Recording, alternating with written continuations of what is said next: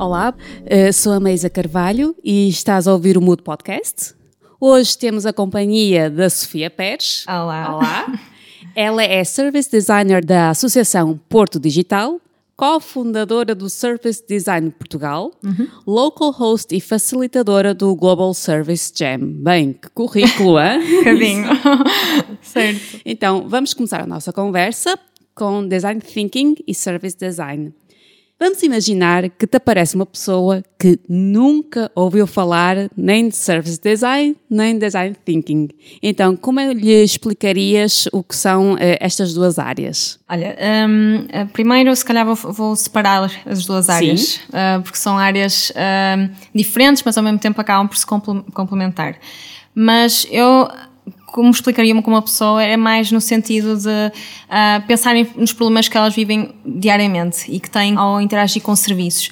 Uh, muitas vezes com serviços, interfaces digitais, uh, com bloqueios que elas têm quando navegam com um website ou com interações que têm com serviços presenciais, com uma ida a uma, uma loja de atendimento de, de um serviço em que o, o, o, como é prestado o serviço não é fácil, não é, é eficiente, não é eficaz de, de ser resolvido logo no momento o problema que eles têm. Portanto, um, rapidamente qualquer pessoa consegue identificar um, um, um, problema que viveram uh, até no mesmo no próprio dia no, e, uh, e, isso acaba por lhes marcar uh, a forma como eles veem os serviços. E depois, quando existe um problema, Uh, normalmente esse, uh, acabam por expandir muito. Uh, Acaba por estragar toda a experiência do seu Toda a experiência, exatamente. E, um, e, mas quando a experiência é boa, identificam como uma boa experiência e já as partes menos boas de um serviço já, já não são tão evidentes. Então, tu começaste no design gráfico, certo? Certo. Eu tenho a licenciatura de Design de Comunicação nas Belas Artes do Porto. Foi um curso de, muito interessante, ao qual eu consegui construir um mindset de design, portanto, aquela capacidade de, antes sequer de começar a esboçar um, website, um produto ou a pensar numa solução final, eu uh, tinha a necessidade de fazer a investigação. A fase de investigação acaba por durar bastante. Portanto, pesquisar o que é que na internet, em livros, em, até mesmo pela cidade, uh, o que elementos, que temas é que podem uh, ajudar a resolver certo problema para um certo, certo produto, sendo este digital ou, ou não digital. Um, então, esse todo mindset foi construído, sem dúvida, na licenciatura. Após isso, acabei por uh, ir trabalhar para um estudo de design gráfico aqui no Porto e. Um, e apliquei pronto, tudo o que era em termos de design editorial, gráfico, uh, ainda não se falava muito de UI, UX, portanto... Sim, na altura não. Na altura uh, esse, esse, tipo de, de, terminologias não eram utilizadas um, e aí foi onde comecei a perceber que uh, eu não conseguia perceber quem era o utilizador final, uh, que ia utilizar o, o, website que eu estava a desenhar ou que ia uh, utilizar o produto que eu, uh, físico que eu estava a, a construir e, e, em que contexto e, em, e, que comportamentos é que ele tinha hoje e, e que, que, tipo de comportamentos é que ele podia vir a construir no futuro ao utilizar o produto ou o serviço ou, ou, melhor, a interface que eu estava a desenhar. Então foi aí que começou a, a surgir uma série de perguntas e que me levaram ao design thinking e mais tarde ao service design. Eh, então, tu foste depois estudar para Barcelona. Certo, Sim. isso foi logo. Mas antes fui para a Bulgária. Ah. Estive na Bulgária ao abrigo do programa Inove Contacto e um, aí estive a trabalhar uma. Passei de um estudo muito pequeno em que éramos cinco pessoas uh, aqui no Porto para uma empresa internacional, a Publicis, uh, que era uma empresa gigante e que trabalhávamos muito uh, por equipas pequenas, mas de repente o nosso trabalho também tinha a ser. ia condicionar muito o trabalho das outras equipas e aí tive de repente a minha perspectiva para em trabalhar numa organização muito grande uh, e trabalhar com sistemas muito complexos, uh, pronto, abriu bastante e, e, comecei a perceber que um, um, trabalho que eu estava a fazer tinha algum impacto na, no como ia, uh, no final, apresentar os, os produtos. E, portanto, aí comecei a perceber, ok, bora aprofundar um bocadinho mais no tema de design thinking Uh, comecei a pesquisar tipo de mestrados ou cursos que eu poderia fazer e aí fui para Barcelona e uh, para, para a BAU uh, tirar um Master de Inovação e Design Management. Ao qual tive em Barcelona cerca de dois anos e pico. Um, o primeiro ano a fazer o Master e comecei a trabalhar na We Question Our Project, uh, que é um estúdio de design de serviços de Barcelona, um, em que éramos três pessoas, mas que fazíamos uh, com muito trabalho, mas todo o trabalho que, que fazíamos tinha um impacto muito grande uh, nos serviços que estávamos a desenhar e, e, foi muito interessante. Então, tu estiveste em Sófia, Bulgária, estiveste em Barcelona, Espanha certo. e agora estás no Porto, Portugal. Exatamente. Ainda passei por Lisboa antes, portanto foi assim um percurso, demorou até voltar para o Porto. Um, logo após Barcelona, eu decidi que era, estava, chegou o tempo de a altura de vir para, para Portugal. Uh, recebi uma proposta de Lisboa uh, para trabalhar num estudo de design de serviços, uh, que agora está mais focalizado na, em user experience, um, em Lisboa, Fort Teller, e estive lá durante uns meses e depois acabei por receber uma proposta para vir para o Porto e trabalhar para a minha cidade, o que encheu-me logo o coração e, e aceitei a proposta e pronto, já estou há cerca de um ano e, e qualquer coisa, quase dois. Regressaste às tuas raízes. Regressei às minhas raízes, exatamente. e com muita vontade. Sim. Uh, como tu estiveste em duas cidades uh, fora do país, com diferenças culturais e de mentalidade, o que é que tu aprendeste com esta diferença? Olha, a primeira diferença cultural, uh, e foi assim um bocadinho choque, foi quando eu fui para a Bulgária. Uh, apesar de ser um país relativamente perto e faz parte da Europa e tudo mais, uh, é um país que está há 30 anos antes de Portugal, então tudo, a cidade, a maneira como as pessoas se relacionam, ah, como se comportam na rua ou mesmo dentro da empresa, era completamente diferente do que eu alguma vez pensava estar e, e agir. E então, muito mais frias, muito mais. Uh, portanto, não se relacionavam, não criavam empatia rápida com, com outra pessoa, então foi difícil entrar na, no dia a dia e, na, e entender a forma como, aquela, como aquele povo um, vive mas uh, eu creio que passado o sexto mês, sétimo, eu já estava, ok, já estou a entender como é que, como é que consigo viver nesta cidade. Foi difícil, mas foi uma experiência fantástica, porque ao mesmo tempo, ainda para mais eu estava a trabalhar como design gráfica, eh, estava um, a fazer uh, projetos em que envolviam uma língua diferente, um alfabeto diferente, e que foi logo um, um grande desafio, um, uh, e, e, estava a construir websites, livros, em que não, tava, não percebia nada do, do que estava escrito. Certeza que só pensavas, eu espero que tenha tudo, esteja tudo certo. Exatamente. eu só pensava, eu só espero que eu não esteja a escrever esta palavra mal. e, e, e, então tudo isso foi um desafio, mas foi super interessante e sem dúvida foi uma, abriu umas portas para, para primeiro não ter medo de arriscar, de sair do país e de me relacionar com pessoas diferentes. Uh, e, uh, e fez-me querer mais e, uh, e não voltar logo para Portugal também. Sim, até porque também estiveste, uh, passaste por Barcelona e também essa experiência também foi foi, foi. foi. Ainda para, diferente. Ainda para mais no mestrado em que eu estava, uh, tínhamos imensas nacionalidades no mestrado, uh, muita gente da América do Sul. Havia mais gente da América do Sul, na verdade, que, que pessoas de, de Espanha, espanhóis ou, ou mesmo europeus. Uh, e foi fantástico porque de repente tá, bem, Barcelona é uma capital da Europa. É um melting pot. Exatamente. E, um, e em termos de design uh, e arte é fantástico. A cidade está sempre a, uh, com imensas exposições, imensa coisa a acontecer nessa área e que de repente em termos de criatividade foi assim uma, uma avalanche e foi fantástico e também ao mesmo tempo estava-me a abrir portas a um tema novo que eu não conhecia, que era o service design e design uh, thinking e tudo isso uh, foi, foi uma experiência muito boa e na verdade uh, custou-me bastante sair de Barcelona porque era, já sentia Barcelona como minha casa. Eu imagino isso. Exato.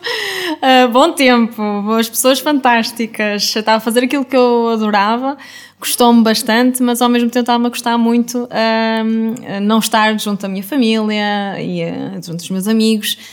então fez vou, isso foi a principal razão que me fez voltar. Hoje em dia o mercado é cada vez mais competitivo, uhum. o que faz com que as empresas procurem soluções inovadoras para se conseguirem manter na linha da frente. Uhum. Uh, para ti, quais são as empresas que estão neste momento a marcar pontos na inovação em Portugal? Essa é uma pergunta uh, difícil. As empresas grandes estão a marcar muitos pontos, mas facilmente um, já têm um posicionamento do mercado uh, bem estável para conseguir estar muito próximo do, do, cliente. Eu acho que aquelas que estão a marcar mais pontos são as empresas mais pequenas, uh, do exemplo das startups, que um, elas crescem de maneira muito rápida, uh, mas provavelmente são aquelas que de, uh, demoram mais tempo, ou, ou melhor, perdem, entre aspas, mais tempo a conhecer o utilizador.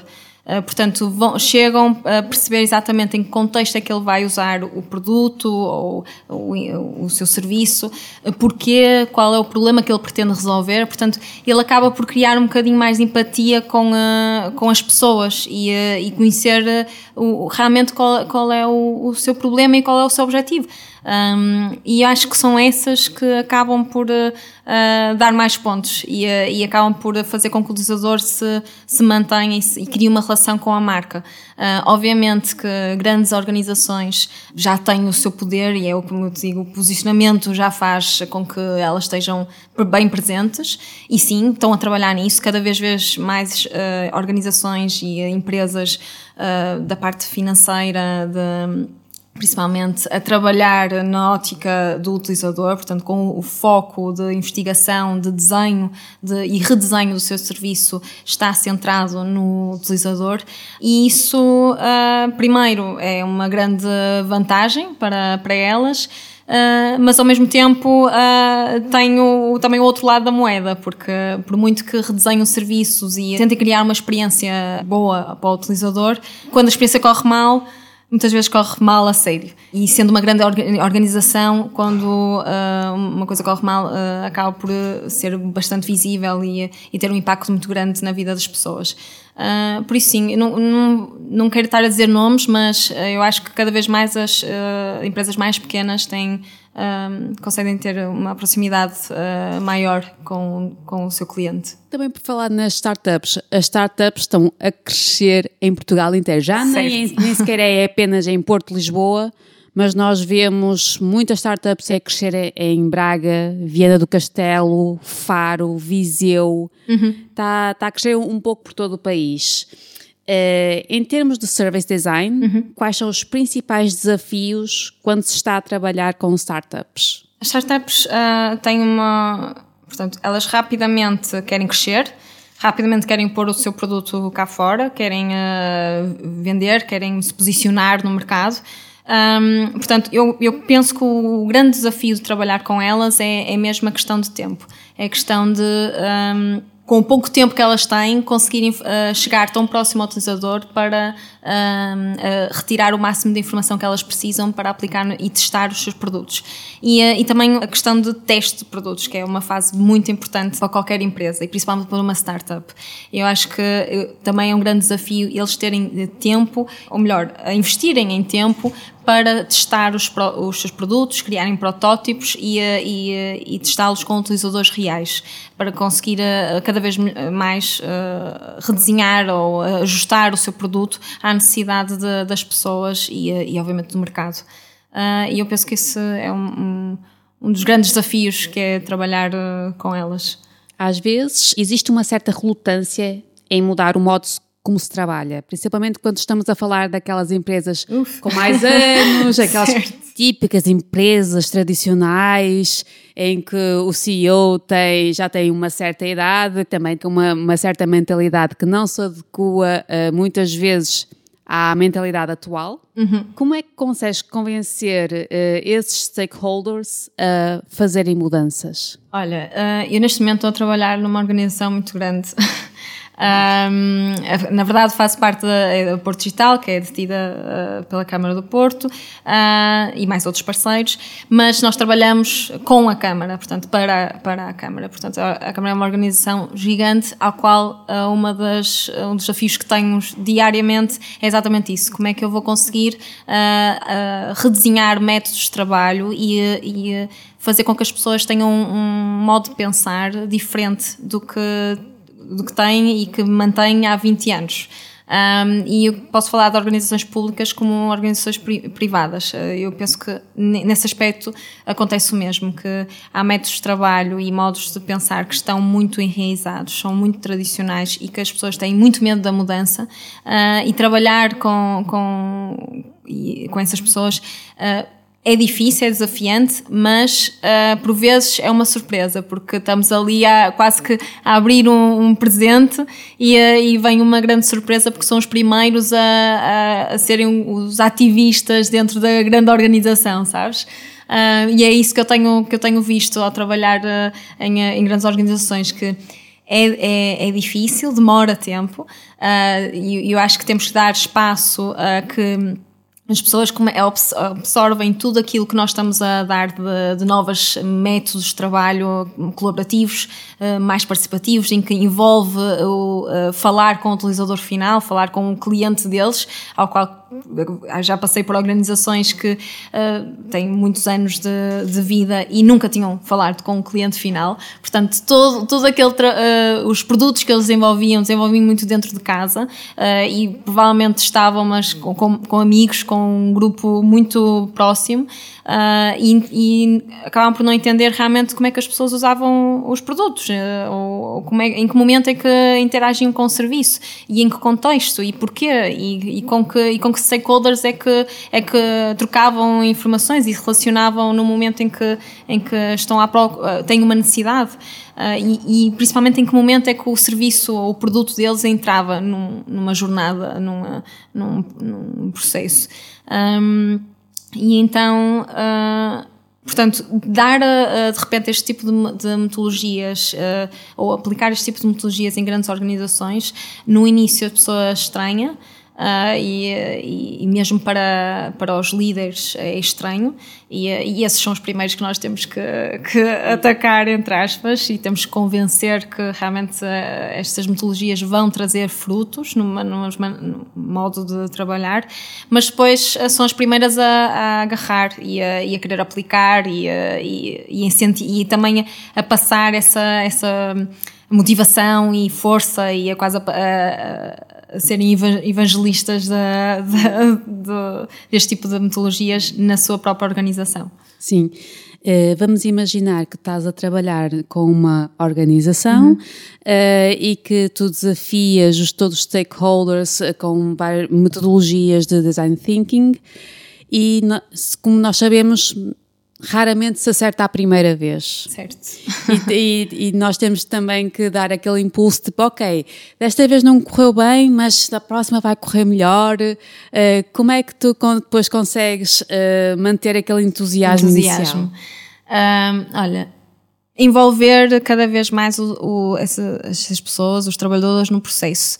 Um, e ao envolvê-los nesse, nesse, no processo, desde o momento, do primeiro momento em que fazemos as entrevistas a utilizadores, uh, uh, fazemos investigação, uh, desktop research, portanto, vamos investigar sobre o tema, o momento em que estamos já a desenvolver novas ideias e, e, estamos a testá-las, em todos esses momentos eu acho que as equipas têm que estar envolvidas, para eles sentirem que estão a construir algo que também vai ser, é, é para eles e são, foram eles que construíram a, a, aquela solução e que estão a desenvolver aquela solução junto com, com os seus colegas e principalmente junto com os utilizadores, ou, a ouvir os utilizadores um, e ao mesmo tempo relembrar o grande lema da metodologia, que é a interação, é fazer, fazer, fazer, errar, voltar a fazer e até chegarmos a um momento em que uh, o serviço, o produto que estamos a desenhar seja útil e, e, e vantajoso e eficaz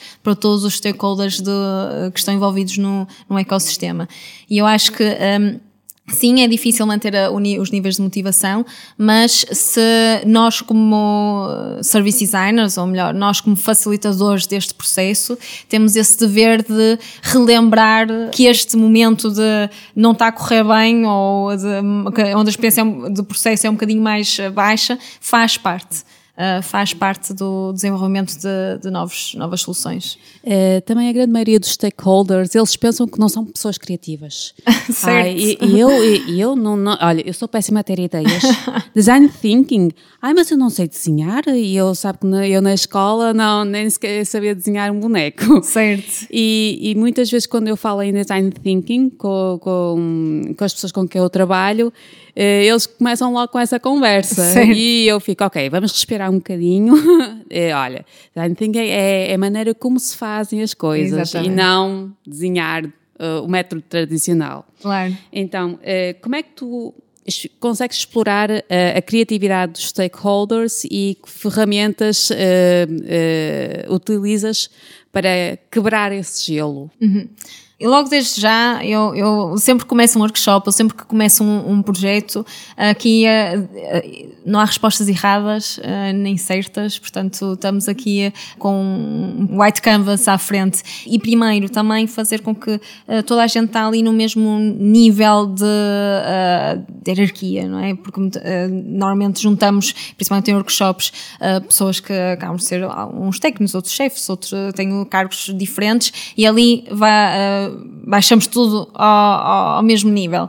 E, uh, e, trabalhamos todos e tentar trabalhar todos com o mesmo uh, mindset. E, e, que todos no fundo somos criativos. Criativos de maneiras diferentes. Obviamente que nem toda a gente tem que ter a habilidade de desenhar ou a habilidade de, de, de ser criativo numa num, em desenho ou ou, ou desenvolvimento de soluções de mais, mais criativas.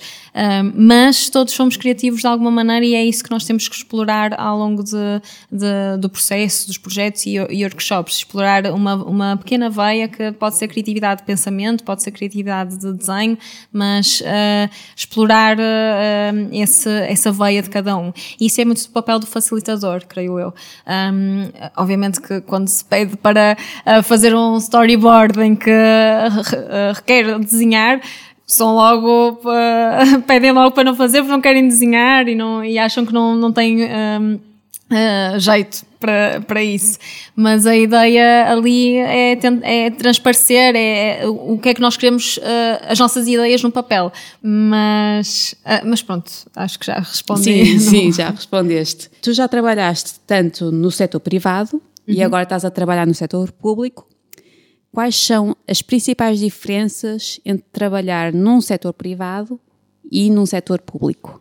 Olha, primeiro, uh, a grande principal diferença é que no setor uh, público uh, nós temos, ou pelo menos eu sinto, que estou numa missão que estou a, primeiro, não só a, alegria que é trabalhar para, para a minha cidade e, e, e de desenhar serviços eh, para melhorar as experiências de, de, dos, dos cidadãos, dos municípios, um, mas também uh, aquela missão de, do evoluir da cidade, de estar dentro do, desse, dessa evolução uh, e transformação da, da, cidade.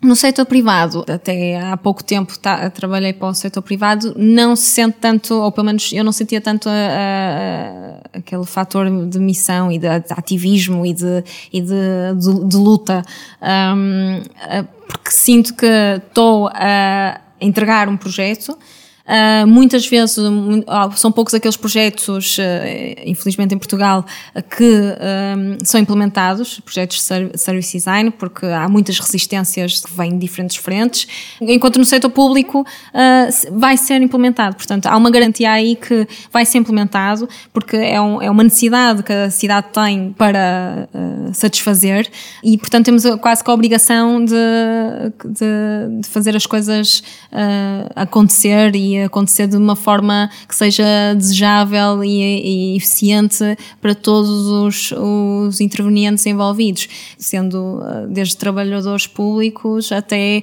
uh, uh, empresas, até no fundo ao cidadão.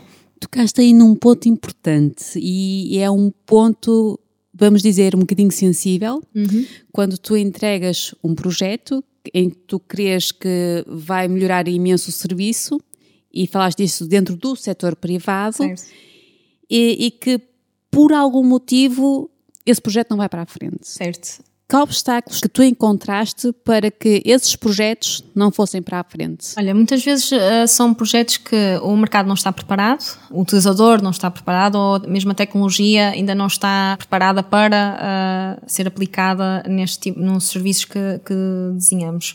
Uh, e muitas vezes é o facto de a própria empresa não ter força suficiente para implementar força de, de, no sentido de gerir o projeto e depois manter o projeto. E eu penso que esse é o grande fator para depois não ser aplicado e, e, temos que ver com quando se aplica um, um projeto de design de serviços uh, Estamos a falar em que estamos a, a redesenhar estruturas e sistemas muito complexos. Portanto, não é simplesmente o, a implementação de um website novo ou, ou, a implementação de um novo produto na, na empresa. Estamos a falar que, que estamos a redesenhar políticas, estamos a, a assim, políticas e, e, leis e estruturas e, e eh, formas como as pessoas trabalham. Portanto, é um processo que demora, que, que, vem, que tem impacto, tem bastante impacto quando é, é implementado, uh, mas que é custoso de, de implementar. Uh, e eu penso que isso também pode ser um fator que faz com que as empresas uh, não avancem com os projetos para a fase de implementação tão rapidamente ou simplesmente não avançam. Uhum. Porque realmente o design de serviços tem esse poder, entre aspas, de, de nós vamos realmente à base de, dos serviços uh, e, e, ao, e a todo o suporte que tem o serviço. Não nos ficamos só pela forma como o serviço é prestado para o utilizador, mas, mas sim olhamos para para, o backstage do serviço, que, o que é que acontece que não é visível aos olhos do utilizador. E uh, muitas vezes é aí que está o grande problema e que se não for uh, resolvido uh, tem um impacto muito direto no, na forma como, como o serviço é prestado e, e, e no fim à experiência do utilizador. Achas que também existe aquele medo de falhar? Das empresas? Sim, e por parte das empresas, sim. Uh, não, não acredito que seja muito medo de falhar. Acredito seja o medo de, do retorno, que, que o retorno não é imediato. O investimento é grande, o retorno não é imediato, uh, mas o impacto sim que é imediato uh, e, e, e, demora.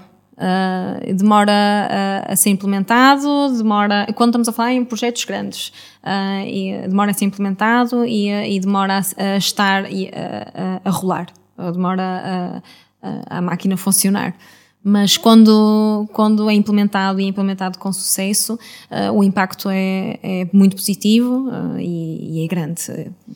Eh, nesta área, uh, também disseste que é essencial conhecermos o público-alvo de um certo. determinado projeto e é aqui que entra o User Research uhum. onde existem várias ferramentas, como por exemplo as entrevistas, o Service Safari, Focus Groups, entre uhum. outros. Podes falar de um projeto onde a escolha dessas ferramentas de User Research uh, que usaste durante a pesquisa uh, foram essenciais para os resultados finais desse projeto? Sim. Olha, com, foi um projeto que, que foi para a cidade. Nós, foi, o, penso que foi o primeiro projeto que eu, que eu recebi, um, que foi fazer uma investigação, ou melhor, um levantamento de necessidades da, da cidade em termos de mobilidade e, como é, e perceber como é que as pessoas usam os transportes uh, públicos na, na cidade. Um, e na primeira fase, a uh, fase de descobrir, uh, de investigação, um, uh, fiz logo uma série de entrevistas a utilizadores e optei por, por fazer, aplicar um método que, é, que se chama Cultural Props, que basicamente uh, eu construí um diário, um diário em que as pessoas iam manter esse diário durante uma semana, durante sete dias, e que para cada dia elas tinham uma, uma tarefa. Tinham uma, um exercício que tinham que, que fazer uh, sobre aquele dia ou que podia não estar relacionado com as experiências daquele dia, variava. Um, isto porque estamos a falar de uma. De de mobilidade e, e, de transportes. Portanto, estamos a falar de, uh, de utilizadores que se moviam pela cidade, uh, que tinham experiências que eram rápidas, Uh, então eu tinha que retirar uh, informação dessas experiências, experiências que uh, rápidas e que tinham um impacto muito grande como no, em toda a experiência do, do utilizador a, a mover-se na cidade. e queria ter essa informação quase que de forma instantânea.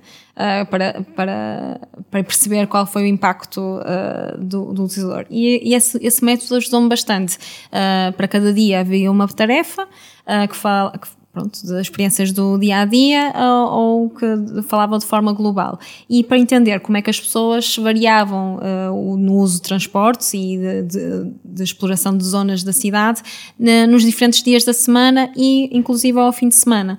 Uh, e ajudou-me a ter uma perspectiva uh, de, bah, de, toda a semana e como é que elas se moviam e que tipo de experiências é que tinham para, com diferentes tipos de transportes e com quem é que se relacionavam. Isso foi muito interessante e espero voltar a fazer mas lá está, para cada projeto, dependendo do tema, uh, os métodos são, são diferentes uh, e tento sempre variar. Qual foi o maior desafio que tiveste em mãos e porquê é que foi um grande, grande desafio? Olha, ainda o estou a ter. é um projeto muito grande na Câmara do Porto, em que envolve um, quase todos os departamentos da, da Câmara e, e outras empresas uh, municipais. Uh, e que tem um impacto muito grande na forma como muita gente uh, trabalha. Portanto, estamos a falar no redesenho de procedimentos de trabalho, de grandes processos e. Um, ehm, e processos que têm muito impacto na, na vida das pessoas e como é que elas uh, utilizam o, o, o, serviço com a Câmara. E esse é um grande desafio que eu estou a ter hoje, porque, porque estamos, primeiro estou a falar de um sistema muito grande e, e complexo, em que requer de ter muita atenção, porque não me posso desviar de, do ponto de vista que foi construído inicialmente na, no desenho da solução. Portanto, agora na fase de implementação, não me posso esquecer uh, e tenho que estar sempre a relembrar qual é o ponto de vista, qual é o conceito, qual é toda a, a, a experiência que eu desenhei no início. E essa experiência tem que estar uh, sempre presente em todos os processos uh, que eu estou a, agora a redesenhar. e isso sim é, é, um desafio quando trabalhamos com, uma, com um, um serviço muito grande, em que existem vários departamentos, vários processos, muita gente a trabalhar sobre o mesmo processo um, e, uh, e sim, eu acho que esse é, do, é o, para já é o maior desafio que eu estou a ter. Tu também nos trouxeste certo. Uh, um, aqui um livro que é um guia para a inovação certo. para os trabalhadores públicos e também tens um toolkit para a inovação, que, uhum. onde eles podem explorar uh, as ferramentas de design thinking Uh, e também tens aqui uh, um jornal. Uhum, uma gazeta. Sim, uma gazeta, uh, onde a Câmara Municipal do Porto fala dos projetos que tem para a cidade. Queres falar um bocadinho sobre estes dois materiais? Olha, estes dois objetos fazem parte uh, da estratégia de, de inovação que, que, a cidade tem, uh, tem estado a implementar nos últimos anos.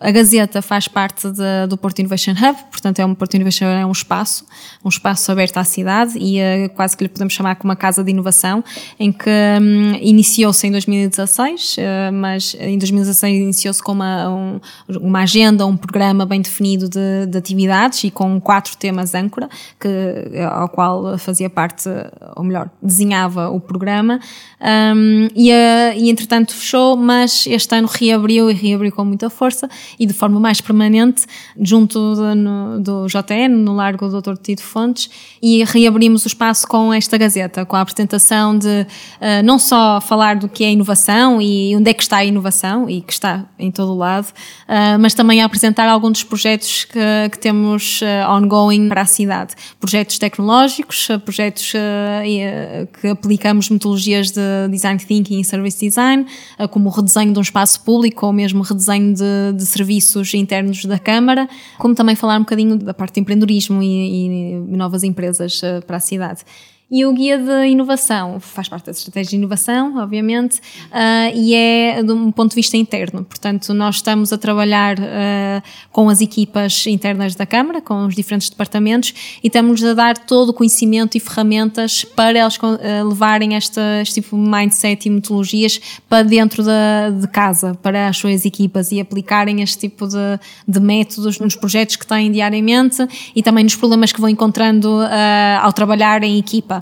E temos uh, este guia que uh, acabamos por distribuir por todos os departamentos e, e trabalhadores e, uh, para os ajudar a, a, implementar este tipo de metodologias. Fala-se muito em inovação e temos que inovar. Certo. Como é que as pessoas reagem a estes novos métodos, a este conceito de inovação? Ah, ora bem, inovação acaba por ser um termo muito abrangente, não é? Um, quando se fala, em, hoje em dia, cada vez mais se ouve falar em inovação, mas uh, pouca gente a define, porque realmente a inovação acaba por estar em todo lado.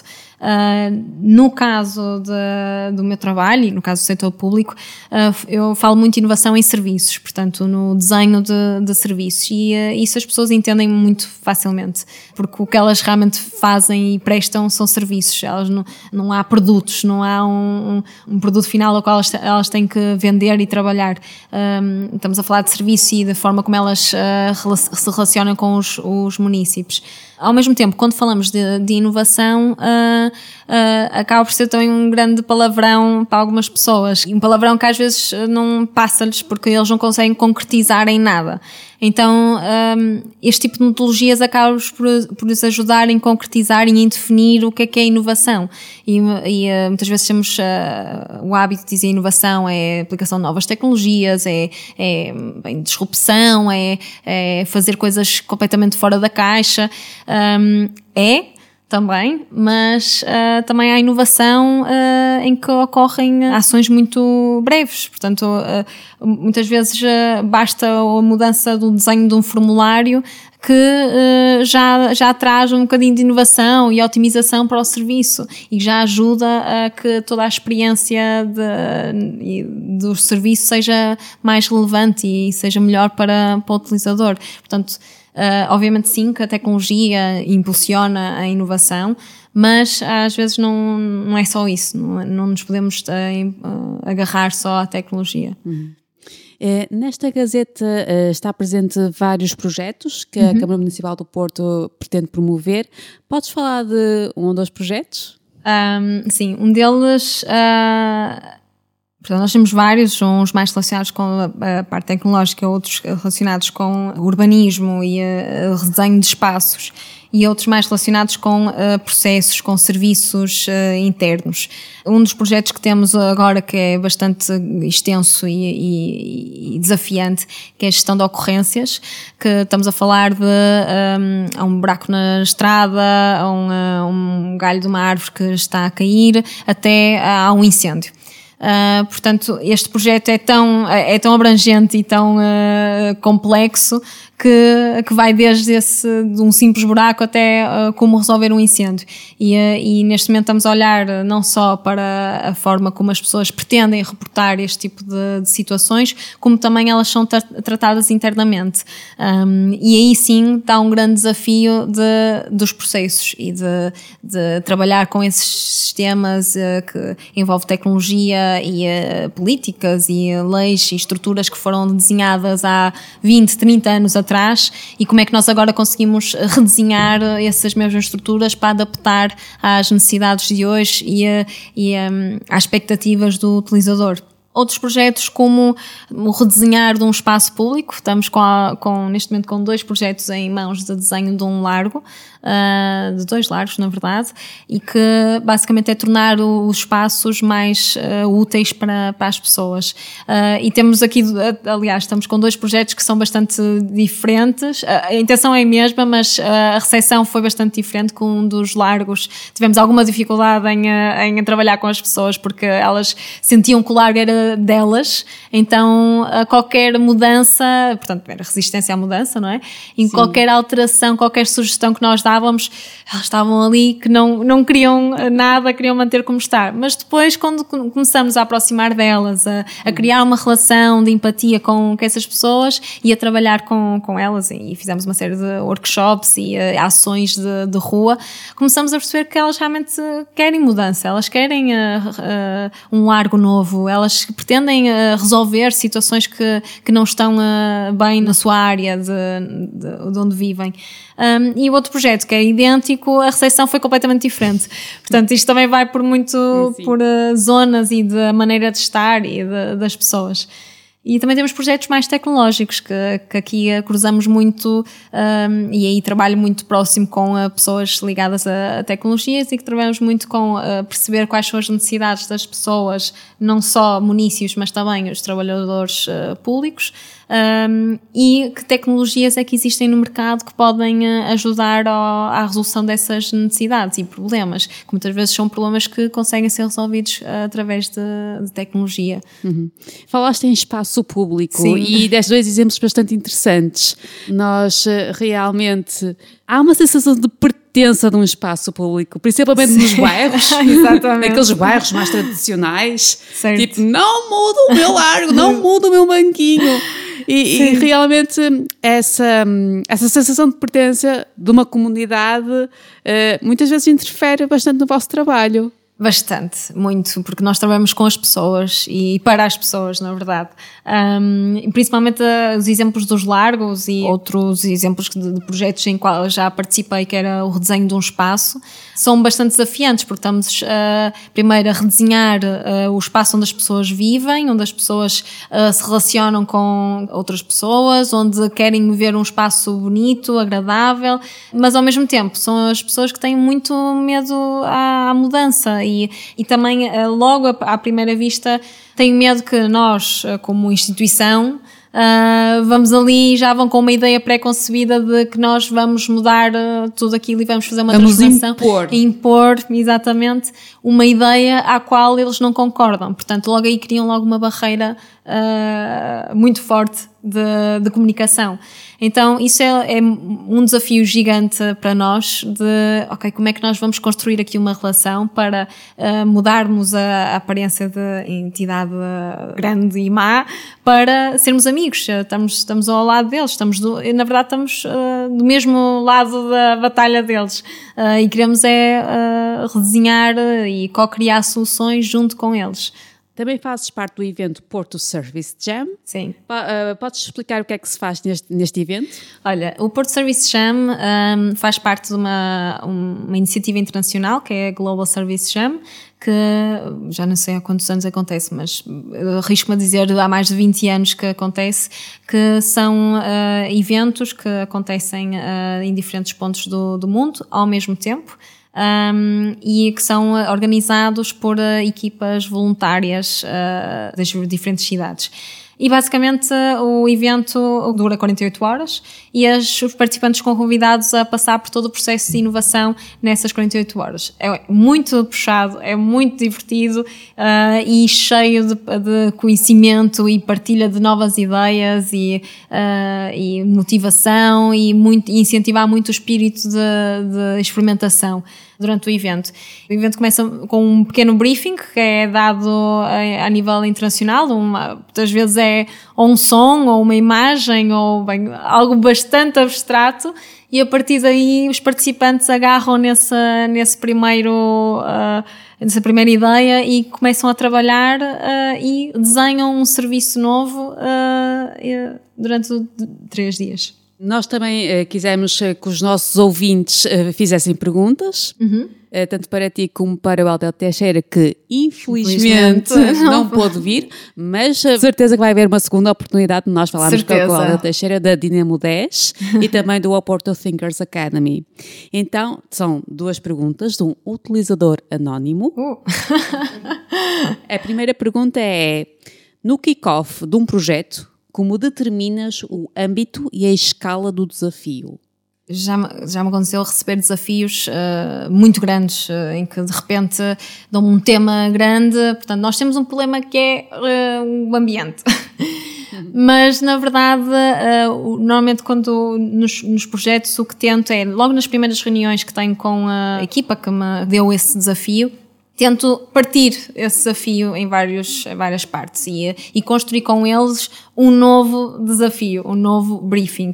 E eh, a partir daí uh, consigo encontrar aí um, um, um, caminho, ou melhor, vários caminhos que me vão ajudar na investigação para depois encontrar um só. É, é, mais por aí. E trabalhar muito lado a lado com a equipa ou com a empresa que me, que me dá o desafio, para sentir que isto não é meu, eu não sou dona do negócio, uh, portanto, eles têm que estar dentro da, do projeto e estão envolvidos como eu estou envolvida. Uh, isso acontece muito, uh, agora estando a trabalhar para, para o setor público, como são organizações muito grandes e com muito conhecimento, ao qual eu não o tenho, eu quase que exijo de ter sempre alguém comigo em todos Sim. os momentos do projeto, alguém da organização, que essa pessoa tenha um conhecimento que eu não tenho, tenho uma, um, uma forma de ver as coisas uh, e, uh, e, de, e, de, ouvir e de perguntar que eu não tenho. Então, uh, essa pessoa é essencial para o desenrolar do projeto. Uh, e sim, uh, e é logo nas primeiras reuniões eu tento logo aí quase fazer um pequeno workshop de exploratório de, do tema. Sim. A segunda pergunta é: quando falamos de ética em design, falamos exatamente de quê e para quem? Uf. Um, olha, nós, primeiro nós temos a, estamos a desenhar para todos é? e uh, temos de ter em conta de. Uh, todos os tipos de, de pessoas que, que, podem utilizar uh, o, o, nosso serviço. Principalmente quando trabalhamos com serviços públicos. O nosso utilizador final é qualquer tipo de cidadão. Portanto, conhecer uh, primeiro quem mais utiliza o serviço e fazer com que o serviço seja adaptado aos diferentes tipos de necessidades das pessoas, sem dúvida é um, é um grande desafio uh, e ao mesmo tempo é uma grande preocupação e cada vez maior na, na forma como se presta uh, os serviços. Última pergunta. Neste momento há muitas pessoas que estão a tirar uh, cursos de design thinking e vão a workshops. que conselhos podes dar a uma pessoa que queira implementar o processo de design na empresa onde trabalha, quer seja na melhoria ou na criação de um serviço? Olha, primeiro, um, ter paciência. Muita porque, persistência. Sim, porque uh, eu já passei por isso, de, uh, primeiro de ser única na, numa empresa em que tem este tipo de mindset e quer implementar e, uh, e, e com motivação e tentar uh, mover uma equipa. E é difícil, é difícil, mas uh, com paciência e persistência as coisas vão lá. E é passar é o bichinho, não é? De tentar infectar as pessoas com este tipo de, de maneiras de pensar, porque um, se formos a ver este tipo de metodologias, não, não é difícil, não é difícil de, de, aplicar, não são difíceis de entender. Primeiro, as ferramentas são ferramentas muito simples. Uh, e estamos a falar uh, de metodologias que são para pessoas e envolvem muitas pessoas e, e basta nós termos um bocadinho mais de sensibilidade uh, e, e abertura também para trabalhar com pessoas, uh, que uh, acaba por ser muito fácil uh, depois a implementação no processo. Mas sim, numa empresa é difícil, principalmente quando somos um, mas a minha, o meu conselho é começar a infectar as pessoas com este tipo de, de mindset e aplicar pouco a pouco, ir aplicando mesmo quase de forma invisível, Sim. Ir aplicando este, este tipo de metodologias eh, em reuniões, por exemplo, em que muitas vezes estamos, eh, estamos em reuniões de 3 horas ou 4 e às vezes não sai nada, eh, mas ao aplicar este tipo de, sugerir esse tipo de metodologias numa reunião para testarmos ideias que estão a ser discutidas, etc., aí vê-se logo uma evolução e tem logo um impacto na, na forma como, como trabalhamos. Portanto, acho que são nestes momentos em que este tipo de metodologias devem ser uh, apresentadas a, a, uma equipa. Muitas perguntas estão por, estarão por fazer. Queremos te agradecer bastante por esta conversa. Não, obrigada eu pelo gostado. convite. E para vocês, estás mudo ou mudas? Obrigada.